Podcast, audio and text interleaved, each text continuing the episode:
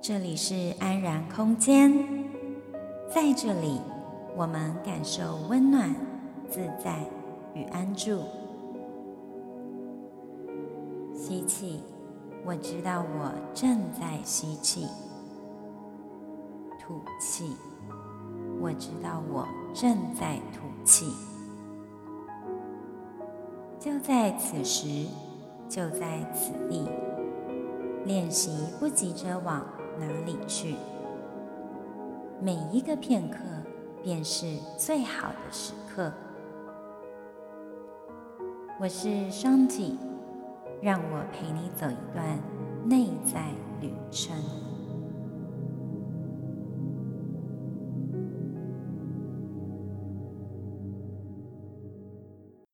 今天要来跟大家分享一本书。由周志健心理师在二零一六年写的一本叫《跟家庭的伤说再见》。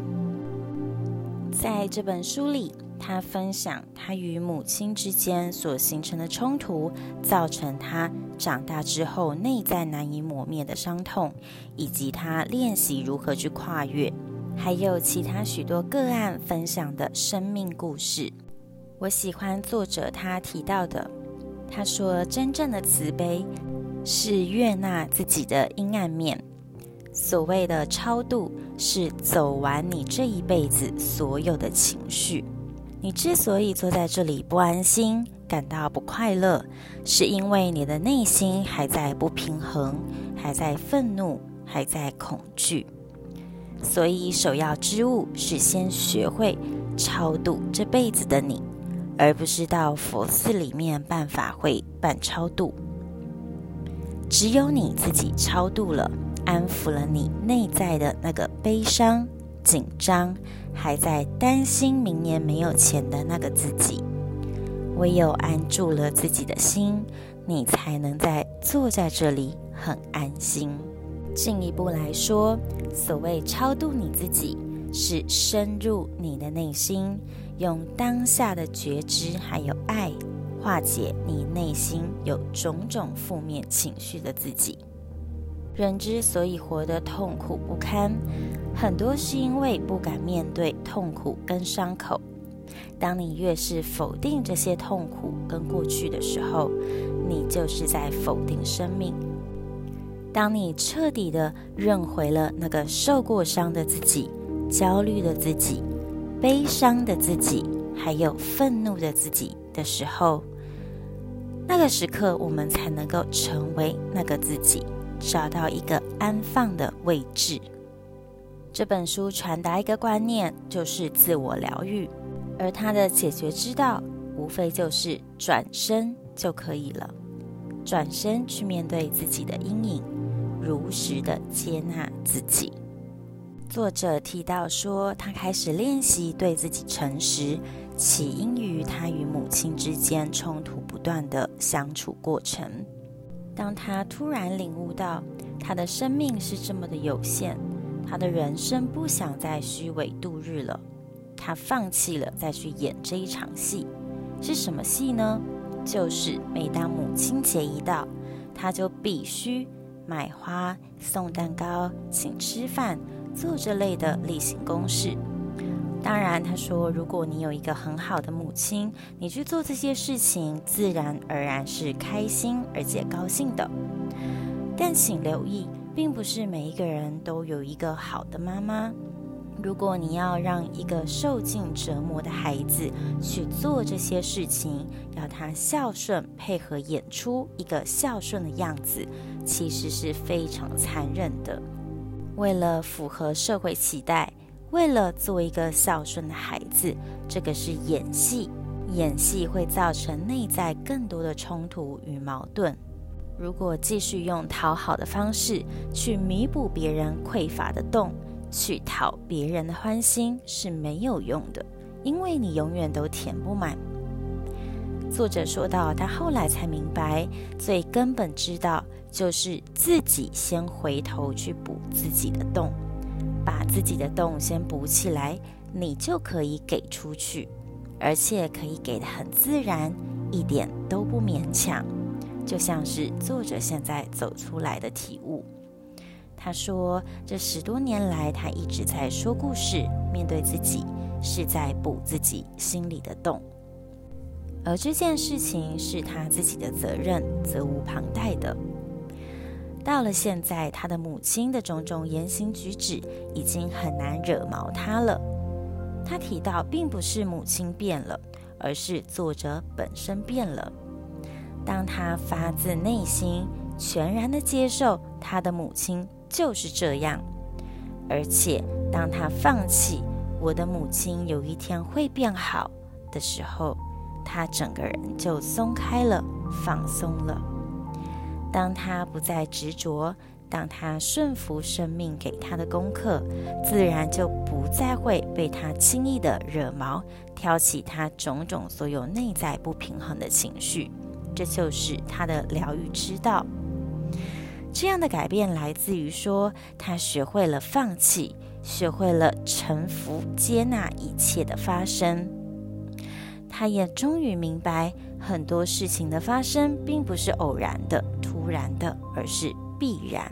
这是一开始我们灵魂进入地球这趟旅程所设定好的选择。所有来到生命中的人，还有事。都是我们这一生必须去经验的经验，这些经验都是为了成就现在的我而诞生的。其实作者提到说，他的母亲也只是在配合演出这一场人生的剧码而已。当他有了这一份领悟，他身心顿时轻松了很多。他了解到说，他所遭逢的一切里面没有谁对谁错。谁好谁坏，一切的东西，一切的事物，一切的经历，都有它的阴阳正反两面。凡事都是一体两面的，都有它存在的必要。无论是我们定义的好，或者是坏，我们必须学会平等对待这些好与坏。如何在艰辛的岁月里不放弃生命，不放弃让自己活得更好，这是一个选择，而且这是一个了不起的选择。在做这样的选择的同时，你要提醒自己，要在每个经验里学会爱自己。有一位美国作家拜伦·凯蒂，他曾在书中里提到：“如果我遇到了困难，”你帮我，我可以从里面学到很多。如果呢，我遇到困难，你却没有帮我，我也从中学到很多。谢谢你帮我，也谢谢你没有帮我。如果说我们可以这样想，烦恼自然就可以得到转化。这就是对自己的慈悲，也是对他人的慈悲。慈悲就是以良善出发，重新诠释发生在你身上的过往经验，让这些过往的经验，无论是不堪的、难过的、痛苦的、无法放开的、无法原谅与宽恕的，成为你生命的养分，而不是成为生命的垃圾与悲哀，拖累你接下来的人生经验。作者同时也提到，我们深受各种社会与道德教条绑架，认为应该符合社会的框架而生存。如果没有做出孝顺、表现好，就是不对的、不应该的。但是他提醒，并不是每一个人的生长家庭都是有一个健全的家庭样态，因此你要每一个人要求去做到符合那个模板，是强人所难。对于经历过受创经验的人来说，生命疗愈的最终点是宽恕。但是作者也提醒，宽恕是最终点，它是一个很漫长的路，并不是一蹴可及的。当然，不可否认的，我们要跨越，就必须做到原谅别人这件事。但原谅是不能够透过强迫自己原谅而达成的。因为那样的结果，你很清楚，你心里面并没有真正的原谅对方，你只是假装出来的。因此，作者提醒说，如果没有先把自己受伤的情绪，也就是你的内在小孩，好好的认回来、接回家，恐怕你根本还没有办法做到宽恕这件事。在你还没有办法宽恕的时候，去假装宽恕对方，那么你的宽恕就是假的。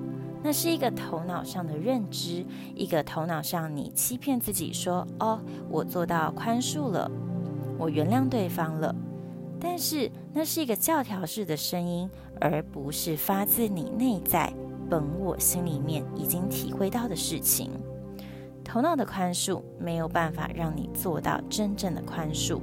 更糟糕的是啊，当你一不小心心生怨恨的时候，你还会责骂自己，你会很讨厌自己做不到宽恕。这个时候，你就在对自己施暴了。除非是发自内在、心甘情愿，否则你的宽恕，记得永远都不是宽恕。真正的原谅是来自于慈悲。当你真正走过自己的伤还有痛的时候，真正的慈悲不用刻意的去追求，它会自然而然的油然而生。这时候，原谅再也不是一个追求，而是一个自然跨越的结果了。作者在书中提到一个个案小琪，分享她与男友的经验。小琪跟男朋友交往了四年，其中分分合合数次。每次当小琪提分手，她男友都不肯，最后就不了了之。在这样可有可无的关系里面，小琪越来越感到迷惘。虽然说有男朋友，却依然感到孤单。她非常想要放手，但又放不下，心里面老是很矛盾。但最后呢，她在跟作者上完一堂咨商课之后，她的男朋友就主动跟她提分手了。而在她接受分手这个消息的时候，当下小琪是非常愤怒而生气的。后来作者问她说：“为什么呢？”小琪回答：“她觉得她有一种被抛弃的感觉。”小琪说：“她觉得跟男友在一起很没有安全感。”他不会主动关心小琪，而且常赖他、传他讯息，他都已读不回。有时候他很晚下班，他也不会主动打电话关心一下。他觉得在这样的关系里面变得非常的迷惘。个案小琪分享，虽然说她男朋友提了分手，当下很愤怒，但是她隔天也同时出现了松了一口气的感觉，觉得非常的矛盾。但小琪同时也说了，或许是老天爷安排他能够对自己诚实一点，不要再紧抓着一份可有可无的关系过日子了。如果继续依赖男友，躲起来不敢面对自己，那他的痛苦永远都不会结束。所以他们的分手未尝不是一件好事，因为这件事情逼着他去认识自己。但作者呢，就进一步问他说：“嗯，你有过被抛弃的经验吗？”小琪就想了想说：“可能是爸爸吧。”他说：“从小呢，小琪的爸爸就是很疼他，常常会带他去儿童乐园玩，下班还会买他喜欢的巧克力蛋糕给他吃。但在高中的时候，爸爸有了外遇，就很少回家了。”当时妈妈非常的伤心，夹杂的愤怒，她也是。他们都觉得爸爸背叛了这个家庭，抛弃了小琪跟妈妈。因此，作者发现他的没有安全感是这样来的。小琪小时候所经历父亲的外遇事件。很可能造成小琪想要过度期待男朋友的关心，想要去掌控男朋友行踪的这些行为。也就是说，一旦你旧伤没有处理好，就会很自然的在后来的关系里投射过去的阴影，把男朋友投射成了父亲，或期待男朋友可以扮演自己心中的好父亲，来呵护自己。这是一种补偿的心理。但这样不合理的期待往往都会落空的。毕竟，男朋友不是你的父亲。当新仇旧恨各种情绪搅和在一起的时候，就让自己更加纠缠了。但没有安全感这个议题要怎么解决呢？作者建议小琪先从爱自己开始吧。时下我们很常听到很多人说：“你要先爱自己呀。”爱无法外求，爱是先必须从自己身上发生的事。或者是你听到别人说：“你要先爱自己，别人才会爱你。”这些我们都听了非常多了。但是，到底具体要如何展现出来呢？就小琪这个例子而言，作者说，如果有个男人很邋遢，不会照顾自己，把重心都放在别人身上，你觉得这样的人是爱自己的表现吗？小琪回答说：“当然不是啊。”那你会喜欢这样的男人吗？当然也不可能啊。作者反问：“那你喜欢怎样的男人呢？”小琪回答：“我喜欢会生活、会照顾自己的人，也会照顾我的男人。”作者进一步说：“啊，那会不会其他的男人也是喜欢这样会爱自己、照顾自己、把自己生活过好的女人呢？”这是一个很好的发想点。当他能这么想的时候，小七就开始整理自己家里的摆设。让自己的家变得干净明亮、焕然一新。即使这是租来的，它也可以是你的家。你的家不用别人给，你可以自己给自己。当你住的地方变得美轮美奂的时候，你会不会更想回家呢？这就是爱自己的方式之一。爱自己这件事啊，其实一点都不抽象。再举一个例子。现代的女性呢，压力真的是太大了，月经不顺已经变成现代都会女子的烦恼。因为身体很会反映情绪压力。作者呢，虽然不是学医科的，他也同时是位男性，不知道月经顺不顺是否真的跟心理压力有关系。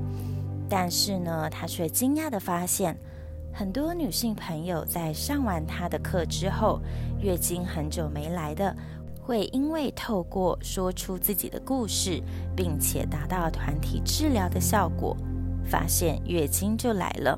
也就是说，你愿意说出故事，你的身心就通畅了，有个地方可以释放你的情绪压力，你的身体也健康了。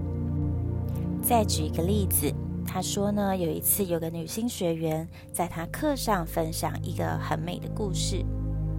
他说，这位同学几年前到西班牙念书的时候，当时跟一个喜欢接触灵修的室友住在一起。他说，每次啊室友月经来的时候，都会请假三天，让自己彻底的消失，一个人开车到森林或海边度假。在这三天的时间里，他会关手机，断绝跟外面的所有联系，让自己全然的安静的独处。他会一个人漫步在森林当中，唱歌、跳舞、祷告，安静的浸泡在大自然的日月精华里，让身心得以全然的放松。然后每次室友结束三天闭关回来的时候，他都会发现一个精神饱满、发光的女人站在他的面前。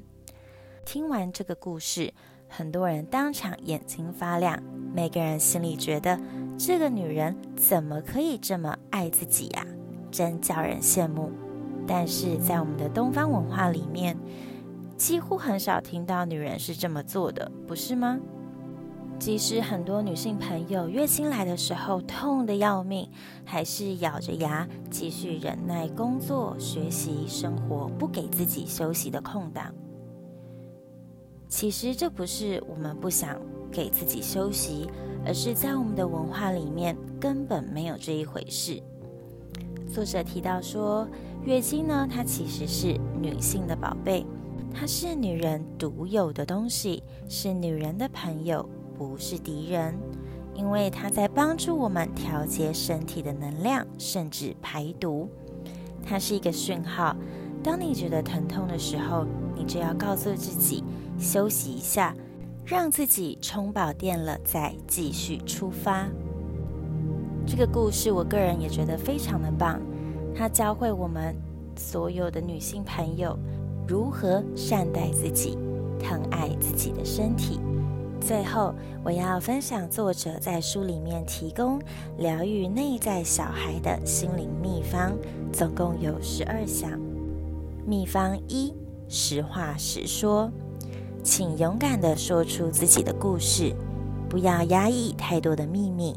说故事本身就是解密，让你自由的最好方法，就是勇于真实，不要害怕说出真相。不过，我觉得呢，当你要说出来的时候，也慎选对象聆听。请你想想，在你说出来的时候，对方是不是会有更多的批判丢回来？那他可能不是一个很好倾诉的对象。秘方二，我够好了。请改变自己的内在语言，随时提醒自己，我够好了。秘方三，是的。我是受虐儿，勇敢承认自己被家暴的经验，才能把自己受伤的内在小孩认回来。秘方四，是的，我很生气，请允许自己可以生父母的气，承认自己受伤的情绪，允许它存在，并且为它发声，你才能够超度那一个伤痛。秘方五，可以勇敢，也可以脆弱。邀请你把每个部分的自己，通通都带回家，不管好的、坏的，都不要否认，这是并存的智慧。秘方六，不啰嗦，写下去就对了。透过自由书写，抒发情绪，好好说故事，把积压在内心的情绪跟想法。通通都倒出来，解放自己，让内在小孩得到疗愈。这个方法呢，我个人也十分的受用。因为有时候你找不到及时的对象可以倾诉，或者是对象是不适合的人选，自由书写是一个非常棒的情绪施压的方式。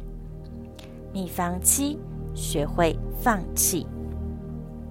放弃，我应该要有一个好的父母亲。放弃，我父母亲有一天会爱我、认同我的念头，甚至放弃我应该当一个孝顺父母的好孩子的想法。一旦放弃了，你就解脱也自由了。秘方八：原谅自己，请原谅自己的无知，原谅自己的无心之过。原谅自己的不完美，甚至原谅自己不能原谅，心中不存有罪恶感，不批判自己，对自己说慈爱的语言。秘方九，好好的忏悔。如果你伤害过人，请你好好的说对不起，请原谅我。这句话是很有疗愈的语言，说对不起。疗愈他人，更是疗愈自己。不要让自己活在愧疚当中，消耗你的生命力。说完对不起，你就可以放下，好好的过日子了。秘方十：好好道别。如果要让某一段关系画下句点，你必须好好跟他道别，不然你会一直卡在过去的阴影里面。自我折磨，痛苦着，把自己困住，一直走不出来，不是很可惜吗？秘方十一：解构自己，把每一个把自己困住的信念都一一的解构开来，勇敢打破自己，打破主流价值赋予自己的束缚跟框架，练习学习，不断的去质疑。我的相信是真的吗？是谁告诉我这个信念的呢？这件事情或许适合别人，但它适合我吗？秘方十二：实践爱自己。记住，行动带来力量，改变就是力量。从日常生活中一点一滴把自己接回来、爱回来，实践才是王道。你说再多也是没有帮助的。这本书真的不错，推荐大家也可以买来阅读哦。节目的最后，谢谢你拨空聆听。